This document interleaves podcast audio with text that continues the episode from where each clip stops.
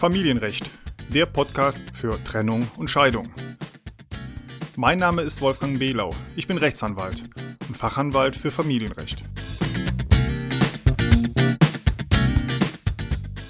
Guten Tag und herzlich willkommen zu einer weiteren Folge des Familienrecht Podcast.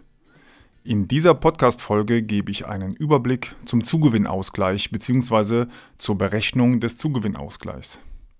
Zuerst einmal ganz grundsätzlich. Zugewinn ist die gesetzlich vorgesehene Vermögensauseinandersetzung zum Ende einer Ehe. Abweichend kann durch Ehevertrag auch Gütertrennung oder Gütergemeinschaft vereinbart werden. Wurde ein Ehevertrag zum Güterrecht abgeschlossen, findet der gesetzliche Zugewinnausgleich nicht statt. Bei den Eheleuten, die keinen Ehevertrag haben, und das sind sicherlich die meisten Eheleute, wird am Ende der Ehe im Rahmen der Vermögensauseinandersetzung der Zugewinn ausgeglichen. Zumindest dann, wenn einer der Eheleute das einfordert. In einer vorherigen Podcast-Folge hatte ich ja schon darauf hingewiesen, dass der Richter den Zugewinnausgleich nicht mit der Scheidung automatisch regelt. Die wichtigsten Prüfungspunkte für den Zugewinnausgleich sind Anfangsvermögen, Endvermögen, Zugewinnausgleich und natürlich Besonderheiten. Der Ausgleich von Vermögen und Schulden zwischen den Eheleuten durch einen Zugewinnausgleich geschieht in mehreren Schritten. Wichtig ist, dass der Zugewinn für den Ehemann und der Zugewinn für die Ehefrau getrennt voneinander ermittelt werden und dann zum Schluss eine Verrechnung vorgenommen wird. Okay, kommen wir mal zur Berechnung. Erster Schritt ist, das Anfangsvermögen.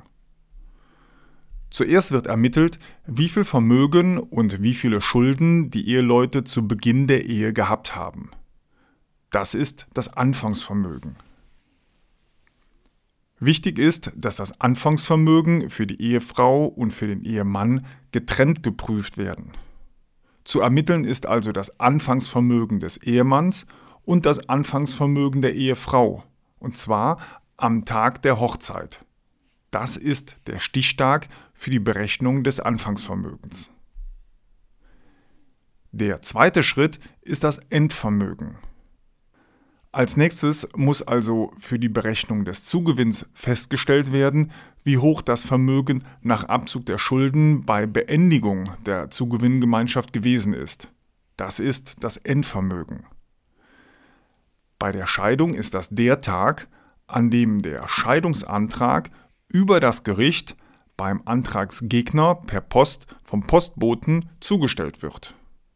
Das geschieht mit einer Postzustellungsurkunde, das heißt, der Postbote füllt eine Urkunde aus und trägt in diese Urkunde das Zustellungsdatum für den Scheidungsantrag ein. Dieser Tag ist der Tag für das Endvermögen beim Zugewinnausgleich. Auch das Endvermögen muss für die Ehefrau und den Ehemann getrennt ermittelt werden. Ein Tipp an dieser Stelle. Der Stichtag des Endvermögens ist also sehr entscheidend für die Berechnung des Zugewinns. Bei der Vermögensplanung im Trennungsjahr können hier wirklich wichtige Weichen noch gestellt werden. Der dritte Schritt ist dann die Berechnung des Zugewinns beim Ehemann und bei der Ehefrau. Wenn also das jeweilige Anfangsvermögen und das Endvermögen der Eheleute feststeht, kommt es zu einer Berechnung der Unterschiede. Vom Endvermögen ist das Anfangsvermögen abzuziehen, getrennt für den Ehemann einerseits und die Ehefrau andererseits. Man hat also zum Schluss zwei Zahlen, den Zugewinn vom Ehemann und den Zugewinn von der Ehefrau. Wurde während der Ehe übrigens Verlust gemacht, also war am Anfang der Ehe zum Zeitpunkt der Hochzeit mehr Vermögen vorhanden als zum Zeitpunkt des Endvermögens, ist der Wert 0 für den jeweiligen Ehegatten in der Zugewinnausgleichsberechnung.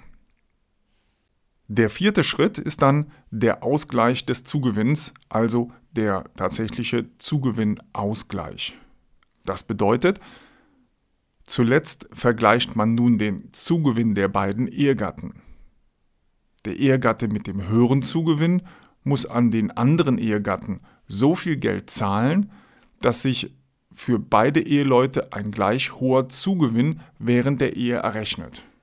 Diese Ausgleichszahlung ist dann der Zugewinnausgleich. Ich verdeutliche das einmal an einem Beispiel. Zu Beginn der Ehe, also zur Hochzeit, hatte die Ehefrau 5000 Euro und der Ehemann hatte 2000 Euro Vermögen. Beide hatten keine Schulden. Am Ende der Ehe haben die Eheleute ein Haus mit einem Wert von 350.000 Euro gekauft, aber nur der Mann steht im Grundbuch als Eigentümer eingetragen. Der Mann hat bei der Bank dafür einen Kredit aufgenommen, der noch in Höhe von 280.000 Euro zurückgezahlt werden muss.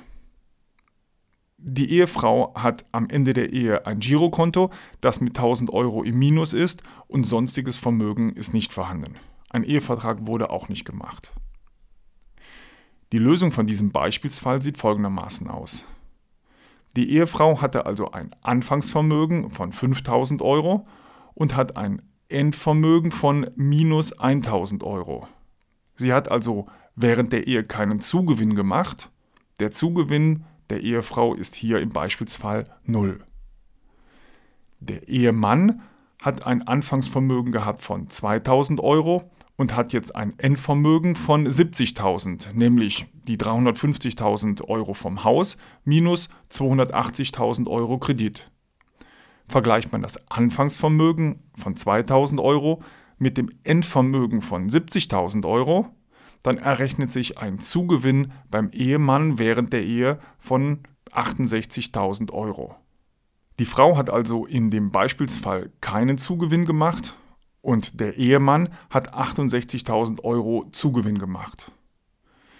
Die Hälfte hiervon kann die Ehefrau nun vom Ehemann als Zugewinnausgleich einfordern, also 34.000 Euro. Dieser Anspruch besteht übrigens nur in Geld. Der Ehemann behält auf jeden Fall das Haus alleine. Er muss also schauen, wie er die Frau in dem Fall ausbezahlen kann. Im wirklichen Leben ist der Zugewinnausgleich oft viel komplizierter als in diesem Beispielsfall. So ist das Vermögen eines Ehegatten, das er aus einer Schenkung oder Erbschaft erhalten hat, in der Regel als Anfangsvermögen zu berücksichtigen, auch wenn es zu Beginn der Ehe noch gar nicht als Vermögen eines der Ehegatten vorhanden war.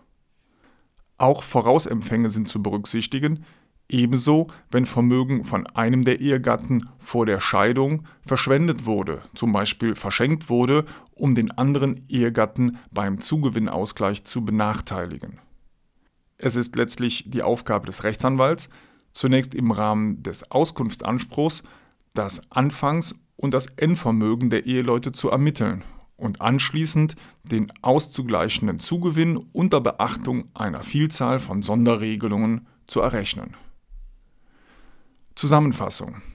Es wird also das Anfangsvermögen der Ehefrau mit dem Endvermögen der Ehefrau verglichen und das Anfangsvermögen des Ehemannes mit dem Endvermögen des Ehemannes verglichen. Hat man den jeweiligen Zugewinn von Ehemann und Ehefrau errechnet, werden diese beiden Beträge verglichen und derjenige, der mehr Zugewinn hat, muss die Hälfte von dem, was er mehr hat, an den anderen Ehegatten ausgleichen. Das ist der Zugewinnausgleich.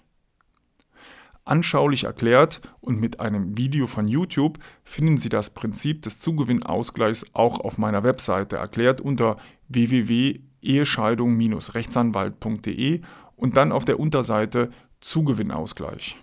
Das Video ist zwar schon ein paar Jahre alt, aber das ist ja nicht schlimm. Den Link zu meiner Webseite und zu meinem E-Book bei Amazon finden Sie natürlich auch in den Show Notes. Vielen Dank für Ihr Interesse und bis zur nächsten Podcast-Folge. Ach ja, noch eins. Der Podcast ist kostenlos und keine individuelle Rechtsberatung. Deshalb sind die Informationen unverbindlich und es wird keine Haftung übernommen.